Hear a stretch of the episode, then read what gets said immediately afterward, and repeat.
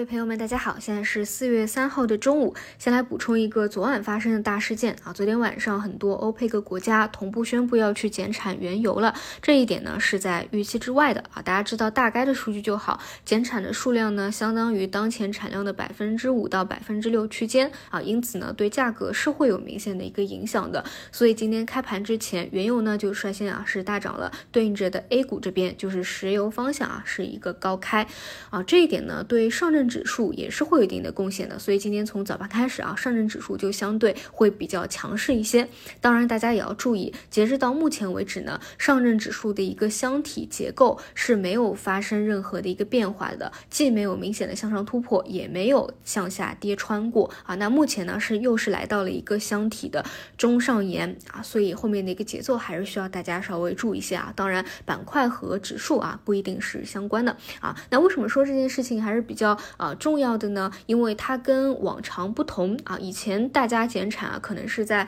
原油已经是在走下跌通道当中啊，但这一次不一样啊，油价呢反而是在还是在一个反弹的区间里啊，所以呢，一方面可以看出啊，美国对这些欧佩克国家。可能影响力啊，控制力没有以前那么强了。另外呢，就是对资本市场，它一定还是会有一些影响的。首先比较直接的就是今天早盘已经表现出的啊，原油、石油股的一个啊上升，然后黄对黄金股啊是有一定的压制的。除此以外，对于美国的通胀呢，也是一个不利的影响啊。那如果加息周期拖长的话，对于资本市场来说啊，哪怕不是空间上的一个影响，可能时间上呢也会是有一定的拖长啊。这一点还是需要关注一下。当然啊。去做 AI 的啊，包括半导体的，其实我觉得跟这个事件啊关联不大，大家还是可以注重自己个股和板块的一个节奏吧啊。那么再说回今天市场啊，今天人工智能的方向呢依旧表现非常出色啊。如果是从情绪上来看，那是三六零啊带动一个回流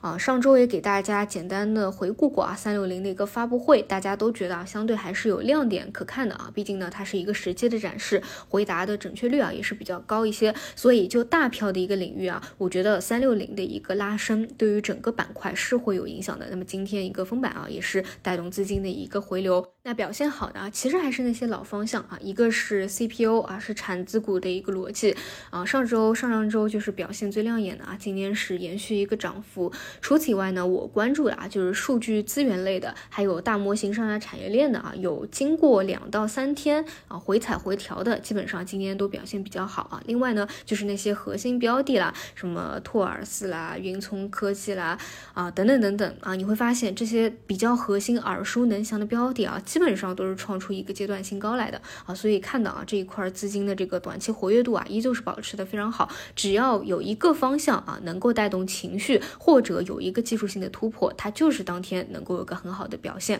那同样啊，这也是一个参考。如果说后面再有什么爆炸性的突破，但股价不涨了，或者说高开低走了，这个时候未来反而是要去当心和注意的一个风险。但是到现在为止呢，确实还没有到这样的一个阶段，所以啊，我还是那个观点，就高位呢。说实话，我对它没有什么预期，我更多是看高位盘整了啊，所以像这类三六零啊等等上涨啊，我不会对它有过多的啊持持续上涨的一个预期，更多还是看不断有在补涨的大模型的产业链和数据资源类吧，能不能够有一个回调以后的机会啊，尤其是数据这一块，大家还是要去重视的。今天早晨也讲了，无论是什么数据标注啊、数据清洗啊啊什么什么样的，反正总之啊，跟数字经济结合的那个线也是数据啊。这也是为什么像这个机构抱团这个易华路啊，就是一波一波啊，能够涨得这么好的一个原因。这块后面啊，这个数包括以前讲的比较多的数据确权啊，这些大票啊，有回调的话，还是要去重视啊，还是要去重视。除此以外的话，就是早盘就有拉升这个存储芯片。这一块消息面的影响呢，在上周到今天早评啊，都有再去讲过了啊。大家一定要记住的是，对于中长线的逻辑来说啊，短期有消息刺激是一个高开，它不是一个很好的建仓点啊。但是你真正中长期看好它，后面只要有一个回调，这是你需要去重点把握的啊。好的，那差不多就这些吧，其他的话都是没有什么太强的持续性，还是聚焦现在的二八分化的行情。以上就是今天的内容，我们就晚上再见。